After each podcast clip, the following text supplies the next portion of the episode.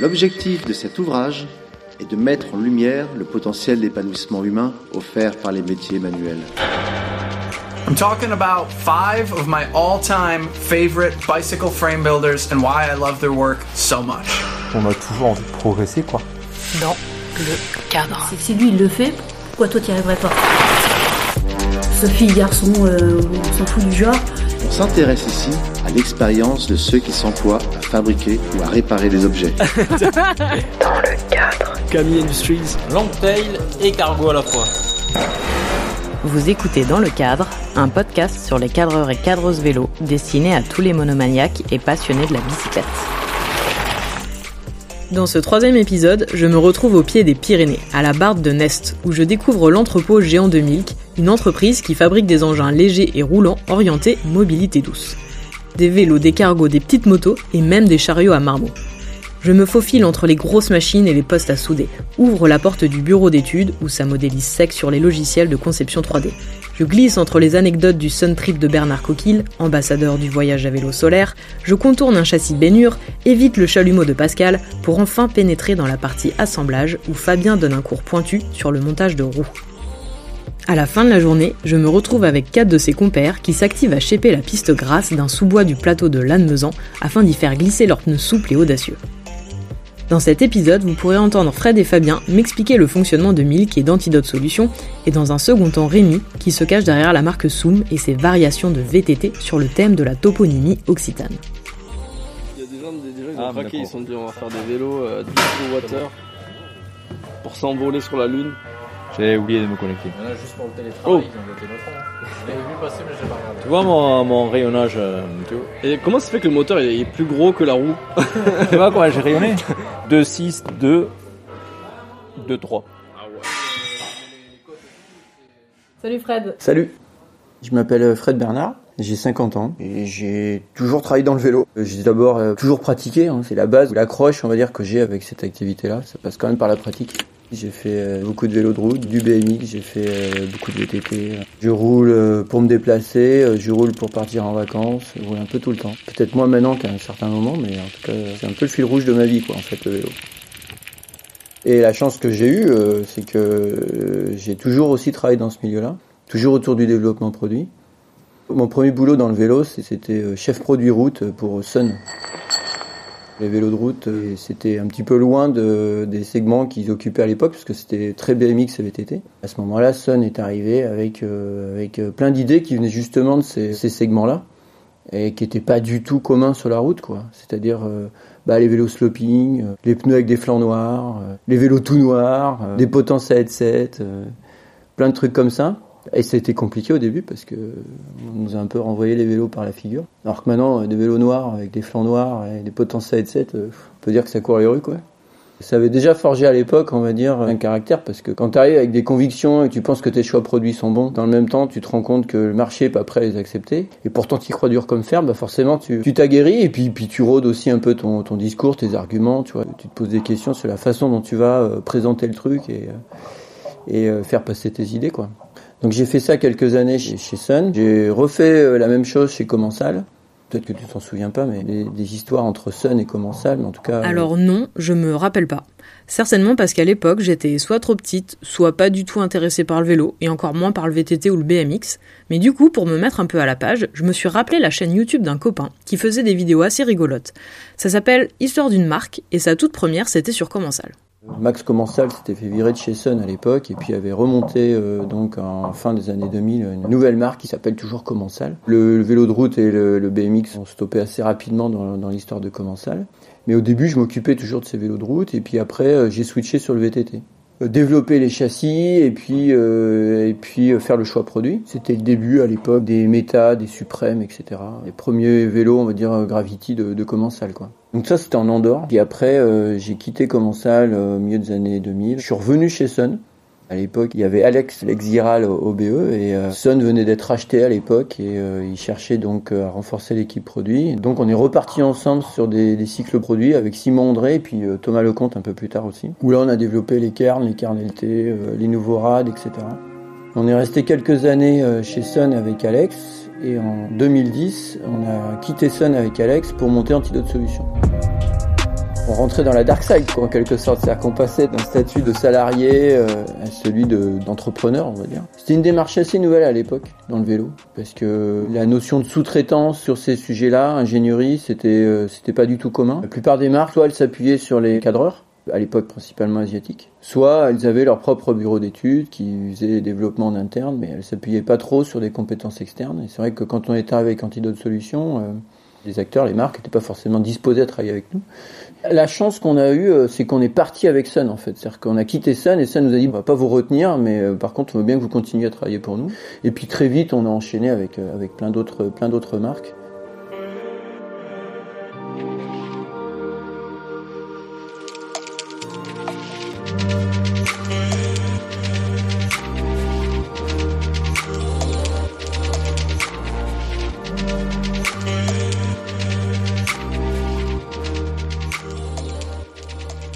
Va dire dans notre activité de développement produit, euh, donc le cœur c'est vraiment l'ingénierie quoi, tu vois. Donc tu, dessines, tu, fais la modélisation, tu fais du design, tu fais, euh, des études euh, de tout type, géométrie, cinématique, etc. On s'est rendu compte qu'il manquait, on va dire, un maillon important dans le dans le développement produit qui était celui du prototypage en fait. À l'époque, c'était euh, à la fois simple et compliqué de faire des protos en Asie. Euh, simple dans le sens où euh, le cadreur que tu avais fléché pour la série, était plutôt enclin de faire des protos. Mais par contre, le niveau de qualité qu'il te proposait n'était pas forcément à la hauteur du niveau de qualification qu'on voulait mettre en place. C'est-à-dire que bon, bah voilà, quand tu avais des écarts sur les géométries de l'ordre du demi-degré ou du degré ou 5 mm sur une longueur, enfin c'est- compliqué à gérer en termes de validation. Un demi-degré sur un angle de direction ou un angle de sel, c'est quand même important. Donc on n'arrivait pas à un niveau de qualité suffisant et, puis on était de plus en plus en prise aussi avec des porteurs de projets euh, dont les capacités euh, de vente ne permettaient pas d'aller en Asie quoi parce que les volumes n'étaient pas suffisants. Tout ça a un peu évolué maintenant mais à l'époque c'était euh, c'était compliqué de faire des bâches dans en dessous de 100 ou 200 cadres quoi. Donc on avait besoin d'un atelier de prototypage et en donc euh, en 2013 on a monté Milk en fait avec pour objectif euh, d'une part d'avoir un atelier de fabrication proto et puis aussi éventuellement de faire de la petite série parce que pour répondre justement aux besoins de tous ces porteurs de projets naissants là. Et voilà comment l'aventure est partie. Et avec Milk, ben voilà, depuis ça a progressé un petit peu. Total d'Antidote et Milk, on est à peu près une, vingtaine. Et maintenant, bah, avec Milk et Antidote, euh, on a balaye très très large finalement puisqu'on est capable de mener un projet véritablement des de quasiment rien quoi. C'est-à-dire que des fois on a des porteurs de projets qui arrivent en nous disant euh, bon moi je veux faire une marque de vélo. C'est un chantier quand même. Ça va coûter de l'argent, ça va prendre du temps. Mais on est capable quand même de, faire ce travail-là, euh, de la stratégie marque, de la stratégie produit, euh, jusqu'au produit prêt prêt à vendre. Même des marques de petite taille viennent nous solliciter pour qu'on leur trouve des solutions d'industrialisation. Et donc les solutions d'industri- d'industrialisation, c'est pas forcément en Asie à l'autre bout du monde. hein. C'est aussi plein de solutions près de chez nous. C'est à nous à faire le tri, à bien comprendre le projet, bien comprendre les intentions des porteurs de projet, bien comprendre la segmentation marché, et puis euh, et puis trouver euh, les solutions euh, techniques et, industrielles euh, à adosser. Voilà en gros notre travail.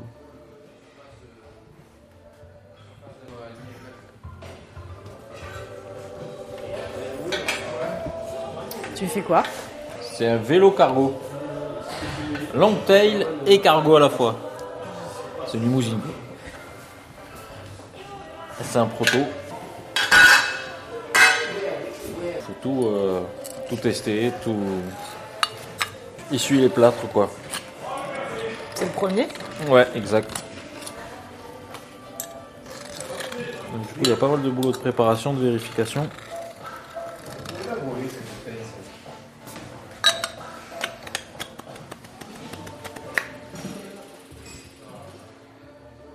Alors déjà les porteurs de projets, il y en a, ils ont, euh, différents profils. Ça va de la marque, euh, la grande marque renommée qui a besoin de nous euh, sur des expertises très précises. Les gros, généralement, ils viennent, ils viennent vers nous parce qu'ils ont besoin d'une expertise pointue. Et puis à l'autre bout du spectre, il y a les, porteurs de projets, on va dire unipersonnels, ou alors des toutes petites structures à deux, trois personnes. Et eux, euh, bah souvent, euh, ils ont des profils un peu market, un peu une vision du marché, mais pour certains même pas. hein, c'est juste des entrepreneurs, on va dire, qui sont en capacité d'aller lever euh, beaucoup d'argent. Et euh, bah eux, faut les accompagner de façon hyper transverse. C'est-à-dire que parfois ils arrivent avec simplement l'idée euh, de monter une, marque de vélo, mais sans savoir comment ils vont se positionner. euh, ils ont même pas de stratégie marque, ils ont encore moins de stratégie produit, euh, ils ont rien du tout. On a surtout un rôle de conseil au début. Et puis si on sent que bah, euh, le porteur de projet il est toujours motivé et qu'il a les ressources pour aller jusqu'au bout, eh ben, on commence à travailler avec lui. On lui fait des propositions, etc. Avant même que ça passe dans les mains de Milk, en fin de compte, précédemment, il y a toutes ces phases d'études où on va euh, bah, mettre en place le cahier des charges, mettre en place la, modélisation. C'est sur ces entrants euh, et la nomenclature, faut dessiner le cadre, des fois faut dessiner la fourche, des fois faut dessiner les emports, les porte-bagages, etc. Il y a plein de choses à dessiner. Puis après on va choisir d'autres pièces, des railleurs de chez X, une potence de CY, etc. qui constituent la nomenclature. Bah, le lien il est là en fait, c'est-à-dire qu'il y, un- y a un minimum de données techniques euh, qu'il faut constituer pour que Milk puisse travailler. C'est pas vraiment différent de la logique du cadreur parce que le cadreur, il doit aussi faire ce travail-là, mais euh, peut-être de façon moins formalisée. C'est-à-dire que le cadreur, il faut quand même qu'il écoute avec attention ce que va lui raconter euh, l'utilisateur, qu'il comprenne bien sa pratique, euh, qu'il arrive à interpréter, parce que bon, l'utilisateur, il n'a pas forcément, on va dire, tous les mots techniques pour dire ce que, que- quel est son vélo idéal. Donc, c'est finalement pas tellement différent. Il faut, il faut savoir écouter et interpréter un petit peu ce qu'on ce qu'on nous raconte. En fait, chez Milk, on peut avoir un projet qui commence par un prototype et un développement euh, de série euh, fabrication euh, made in France, en fait, où on fait tout en interne. On peut faire un produit euh, du début jusqu'à la fin, jusqu'à l'assemblage, mais aussi on peut monter des produits de, pièces qui viennent d'Asie. Parce qu'aujourd'hui, il faut pas se cacher, quand même, la plupart des composants viennent voilà, d'Asie et c'est dur de faire autrement. Lui, c'est Fabien, un breton exilé dans les Pyrénées qui a toujours travaillé dans le monde du vélo. Dans un atelier participatif, en magasin et aussi en tant que formateur en mécanique.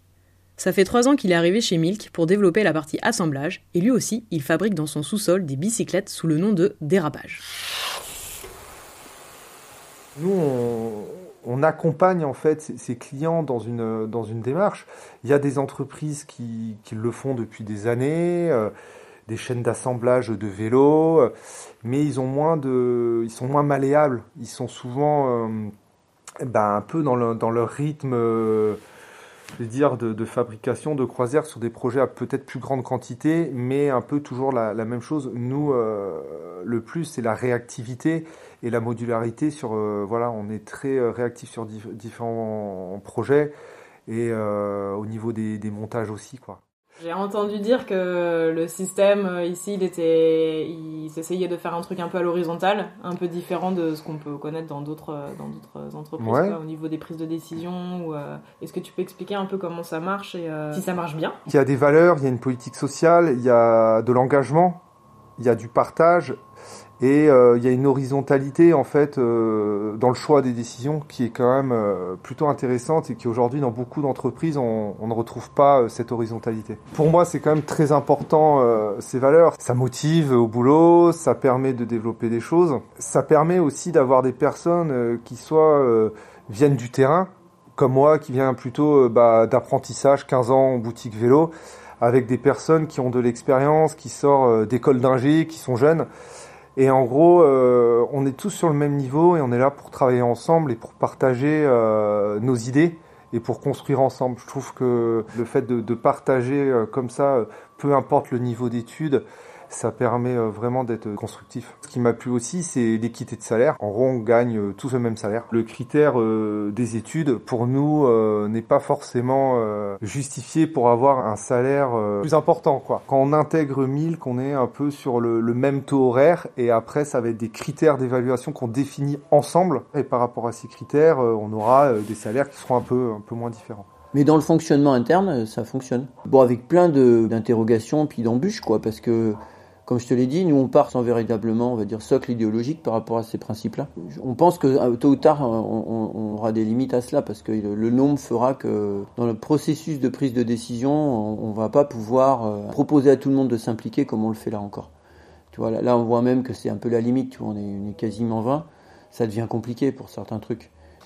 Le niveau euh, d'information que chacun détient sur le sujet en question, il n'est pas le même. On fonctionne plutôt par commission, tu vois, en fonction des intérêts de chacun. euh.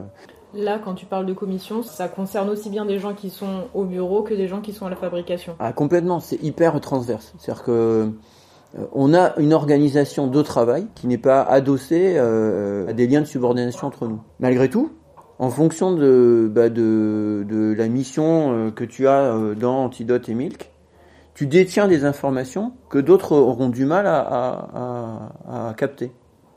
Donc ça crée quand même des, déséquilibres, si tu veux, par rapport euh, justement à la capacité de chacun à prendre les, décisions. Ça rejoint la, question du niveau d'information que chacun détient au regard d'une décision que tu dois prendre. Voilà le type de problématique dans laquelle on est encore. C'est euh, un aspect de ce qu'on entreprend avec Antidote et Milk qui me passionne plus que, que, le vélo pour le coup. C'est clairement plein de difficultés, mais c'est aussi euh, d'un point de vue euh, social hyper enrichissant en fait. D'ailleurs, notre mode de, recrutement, même si c'est pas trop un mot qu'on emploie, il est un peu particulier, c'est-à-dire qu'on on regarde vaguement les compétences des gens, mais c'est pas le plus important pour nous.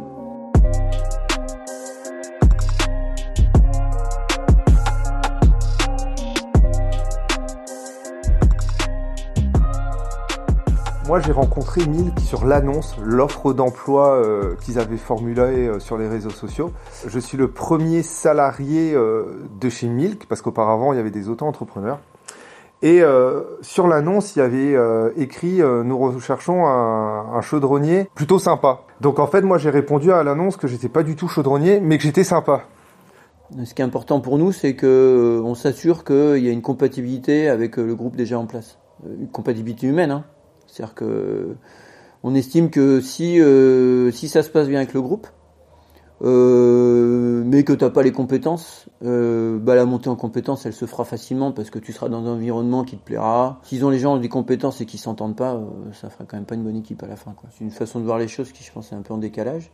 On n'a pas beaucoup de littérature là-dessus, hein. et on croise pas beaucoup d'entreprises, de, notamment avec des projets industriels comme le nôtre, qui, qui fonctionnent de cette façon ça existe, euh, tu vois, dans l'associatif, avec un, projet industriel adossé, nous, on ne connaît pas, quoi. L'organisation de la semaine, par exemple, même ça, elle est décidée euh, de façon collective. C'est pas bidule ou machin qui décide ce que vont faire les autres. Ici, tout le monde est un peu transversal. On a tous des qualités, on a tous des, des postes plus ou moins définis.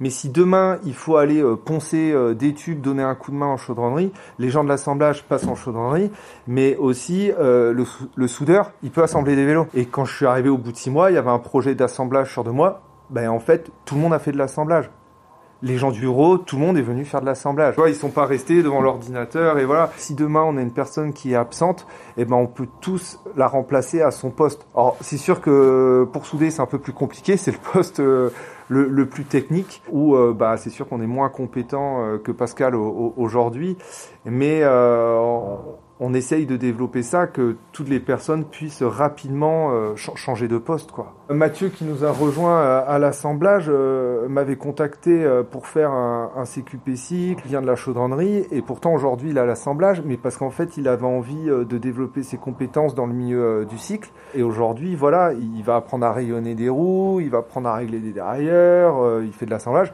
mais ses compétences de chaudronnier peuvent aussi nous apporter bah, que des fois qu'on a besoin d'un coup de main au niveau soudure, euh, bah, il passe en chaudronnerie.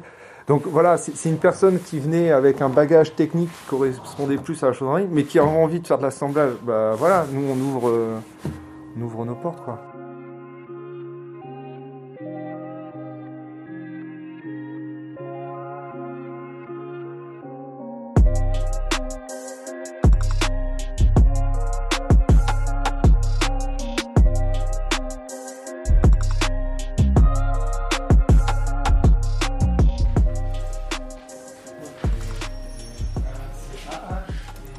Qu'on s'aperçoit qu'en fait on peut faire plein de choses nous-mêmes quoi.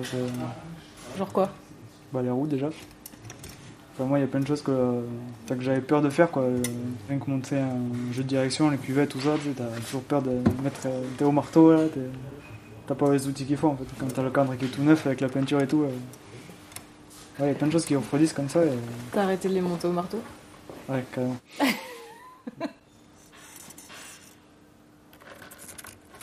on grossit, euh, on aura besoin de, de plus de manœuvres, de plus de personnes. Et je pense qu'aujourd'hui, euh, vu l'ambiance, les gens qui ont intégré Milk ces derniers mois, vu les conditions sociales, ce qu'on développe, il y a très peu d'entreprises qui fonctionnent comme ça. Et en fait, euh, bah, pouvoir ouvrir nos portes à d'autres personnes de venir travailler dans des bonnes conditions, c'est quand même chouette. Redynamiser euh, le local, redynamiser la région. Euh, toutes les personnes qui ont intégré, la plupart Milk, on part faire du vélo ensemble le week-end, en semaine. on gère nos horaires. on a une après-midi par semaine, on part rider, on part chéper. Il y a, y a quand même une sacrée ambiance, quoi. Donc grossir, c'est tout ça aussi, c'est permettre à d'autres personnes d'intégrer euh, ce, milieu-là. Je trouve que euh, c'est assez pertinent, assez chouette, si c'est bien fait. Toujours pareil.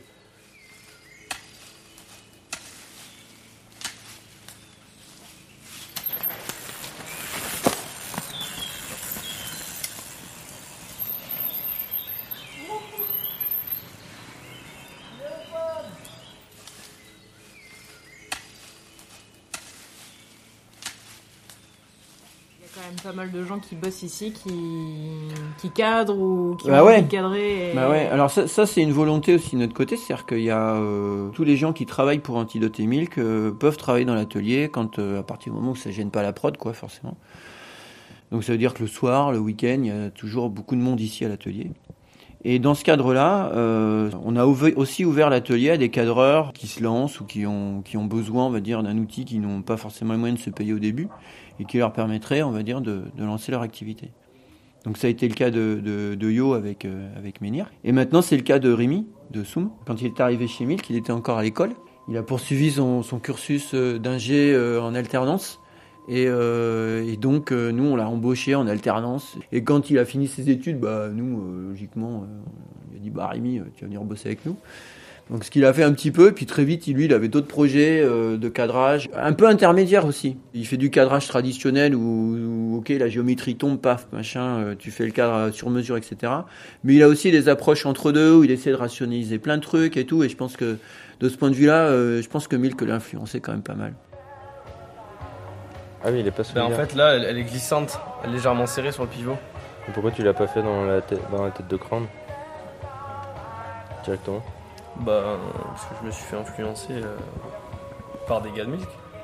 parce que je l'ai fait sur la tête de crâne, c'était illégal là-bas. Euh, il arrive avec ces projets-là, il y a beaucoup d'échanges qui se créent euh, sur la façon de faire. euh, il nous sollicite vachement comme nous on peut le solliciter ou lui demander un coup de main pour des trucs. Enfin, c'est c'est c'est encore une façon de, on va dire, de, de créer de créer du lien et puis de la et puis et puis de l'émulation dans, dans l'équipe. Donc c'est donc c'est vachement chouette. Quand tu démarres une activité, c'est chaud quand même, tu vois. Même le cadrage qui nécessite euh, pas énormément de moyens, mais quand t'as pas beaucoup de moyens toi-même, euh, c'est quand même compliqué.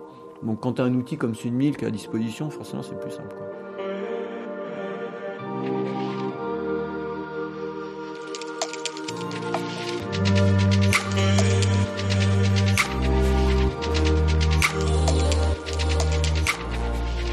Maintenant que j'ai compris comment fonctionne Milk, j'attrape Rémi entre deux poses de stickers pailletés pour qu'il me raconte un peu c'est quoi Soum. Salut Rémi, Salut est-ce que tu peux te présenter, dire euh, qui tu es, ce que tu fais? Du coup, moi, c'est Rémi Couder. Je fabrique les cadres Soum et je travaille à, à développer Soum. Je suis dans les Hautes-Pyrénées. Je travaille dans les ateliers de Milk, chez qui j'ai travaillé trois ans et demi, qui est une petite structure qui fait des, des châssis tubulaires pour les professionnels, qui fabrique les protos et des petites séries. J'utilise les locaux, euh, les machines Milk, puis je m'implique aussi dans l'organisation Milk et, et vers quoi ça va quoi. Parce que Milk ça a aussi vocation à devenir un peu une coopérative et pouvoir accueillir des artisans. Donc euh, pouvoir essayer de penser les conditions de cet accueil et aussi développer l'organisation Milk qui est hyper intéressante dans l'approche euh, alternative un peu et L'idée c'est que l'atelier Milk aussi devienne un atelier un peu partagé, commun. Là pour l'instant c'est partagé entre la prod de Milk et Soum. Alors moi c'est une toute petite prod par rapport à Milk. Mais du coup là, euh, non j'utilise les machines Milk. Dans l'idée de la coopérative aussi, c'est qu'on devienne coopérateur et du coup qu'on partage aussi l'atelier de production. Plutôt que d'acheter des machines, de partager ce qui existe et c'est de l'organiser peut-être euh, plus séparément. Quoi. Une partie artisanat, une partie plus industrie série. Et moi j'aimerais bien être pouvoir vendre des vélos aussi dans la partie série. Quoi. Fabriquer des vélos de partie série et garder du sur-mesure sur de l'artisanal. Tu fabriques quel type de vélo? Eh bien moi je fabrique des vélos artisanaux en acier. Je pense que je fabrique plus quand même des VTT ou des gravels un peu gros. En fait, euh, là, je définis une gamme avec Soum. Et le but, c'est de proposer aussi de la petite série pour, euh, pour être plus accessible. proposer euh, des modèles sur mesure et en petite série sur la même segmentation, genre gravel ou VTT. Mais en petite série, je le fais déjà sur le VTT. Dès que j'ai une commande de taille M, j'ai défini en gros mes géométries de VTT. J'ai ma modélisation de vélo avec mon plan. J'ai taille ML ou sur mesure. Et les ML, quand j'ai une commande de M, j'en découpe 5. Ce qui me permet de régler la machine qu'une fois pour 5 découpes. Et après, je soude vraiment euh, à la demande. Donc j'ai mes kits de tubes pré-découpés qui m'attendent dans les cartons. J'aimerais même arriver à sortir 4-5 vélos par mois et me laisser toute une partie euh, bah, pour, euh, pour communiquer ou, ou rien faire. quoi. Et les trois premiers gravel, c'est les premiers de la série euh, gravel de Soum qui va s'appeler le Cami. Parce que du coup, je reprends les noms, euh, des noms du coin, un peu du patois. Je trouve que c'est pas mal pour ancrer localement la marque. Quoi. Soum, ça veut dire quoi? Soum, ça veut dire sommet en. Alors, c'est un genre de patois euh, qu'on retrouve beaucoup sur les cartes. On se déplace à la cartigène, tu vois. Et du coup, c'est la, la toponymie. Genre, euh, on lit la carte selon les noms patois qu'on retrouve. On sait à quoi s'attendre, quoi. Donc, le Soula, c'est le versant le soleillé. Le Cami, c'est le chemin. Le Soum, c'est le, sommet arrondi. C'est le sommet avec de l'humidité. C'est pas le pic. Faut pas que je croise un vieux qui parle patois parce qu'il va me, il va me retourner, mais. mais bon, j'arrive à lire une carte et dire ah ça ça veut dire quoi? Tu peux te repérer avec les noms de la, les des bleds quoi. Le point c'est que ça va être le, truc arrondi, euh, le petit cap, c'est pas mal. Est-ce que tu peux parler un peu plus de ce vélo là que t'as fait pour le concours?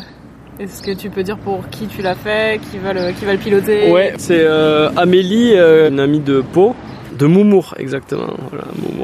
Elle voulait un vélo route sportif parce qu'elle elle était en club, elle est très sport, vélo de route colle, euh, elle kiffe bien le concours, tout ça, elle suit tous les ans euh, le, truc du concours où elle regarde, etc.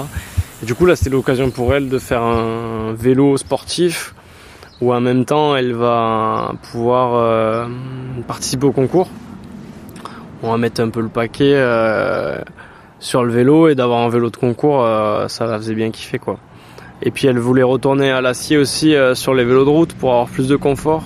Et en même temps un vélo sur mesure pour se faire plaisir aussi, un vélo qu'elle va garder quoi. C'est un cadre en Columbus Life, donc le Columbus route un peu un peu fin haut de gamme. On est sur des standards un peu à l'ancienne, les, les freins à patins. La fourche, a une petite, un petit plus avec des baguigus qui permettent un peu le flambage du tube avant. Le flambage, en gros, c'est juste la flexion du tube. Enfin, la flexion, c'est un peu impropre. C'est pas correct de dire flexion, c'est pour ça qu'on dit flambage. Le tube, il se tord quand t'appuies sur la fourche. et tu le brides pas et tu le permets de rotater autour d'un point plutôt que de le brider, euh, soudé en fait. Bah, il est plutôt monté en rotation. Du coup, il vient, il vient se tordre, il vient rotater autour de ce point et revenir en position initiale parce que il est, on est juste sur, euh, sur son élasticité quoi. Mieux l'explication que tu m'as fait hier avec la, avec la- avec Le réglé, le réglé il est trop bien. J'ai fait un cadre bien rigide parce qu'elle voulait un vélo sportif, donc j'ai pris un T47. J'ai pris euh, de la grosse section de tube en bas, sur le dent de tube et base, ce qui en fait fait pas mal la rigidité d'un vélo. La peinture va, va claquer fort, Ah bon? Genre de couleur dans tous les sens. Et voilà, peinture liquide, ce que j'ai jamais fait aussi. La peinture liquide un peu chiadée avec des masquages et tout. C'est quoi peinture liquide? Euh, peinture liquide, c'est la peinture qui tient pas. Non, je. Là, c'est la peinture à l'eau au pistolet. euh, la peinture à l'eau au pistolet, du coup, ça permet vraiment de faire des beaux détails et, euh, vraiment en travaillant le vernis, d'avoir une peinture quand même bien, bien solide. C'est la première fois que je fais ça. D'habitude, je fais du thermolacage, la peinture époxy. Tu balances de la poudre et, tu, le cuis au four. Du coup, ça fait une pellicule de plastique sur le métal qui est vachement, qui est vachement résistante.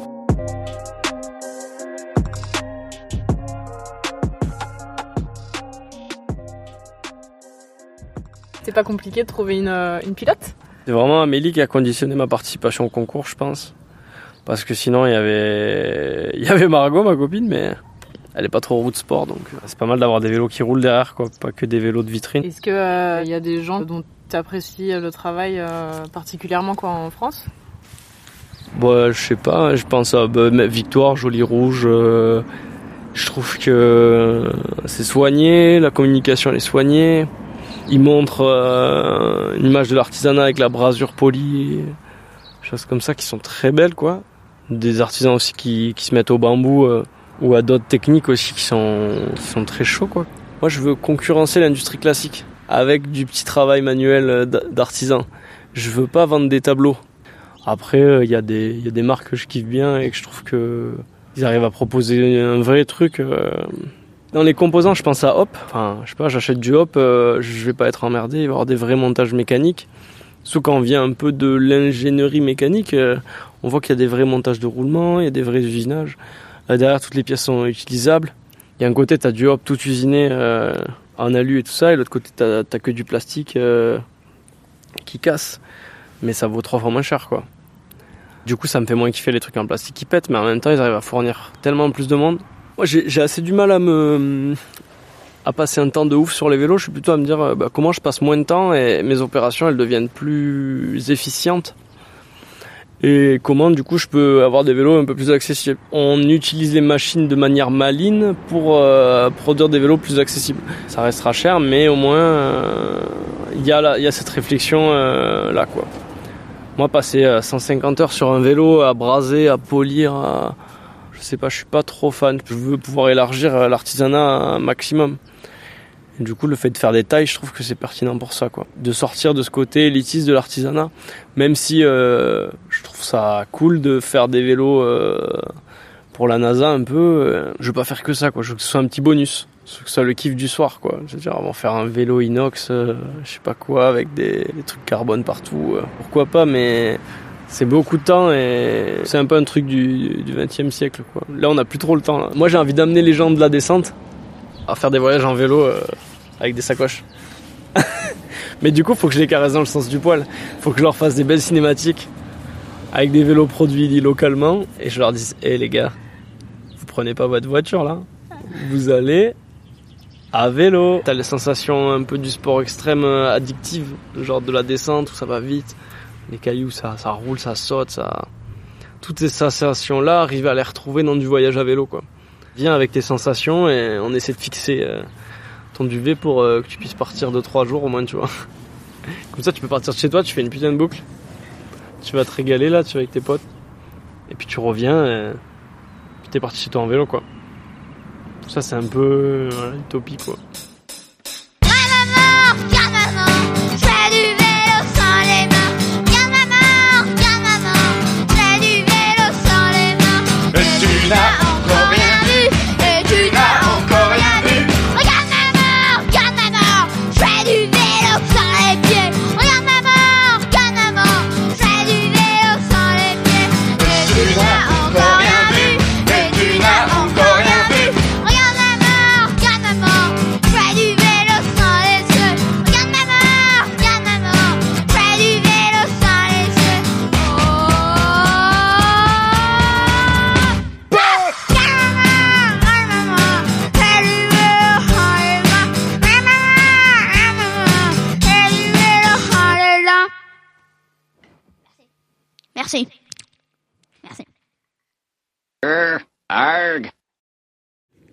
Toute façon, le but c'est de les manger. hein. Moi, je veux juste que Amélie, elle les crame tous, quoi.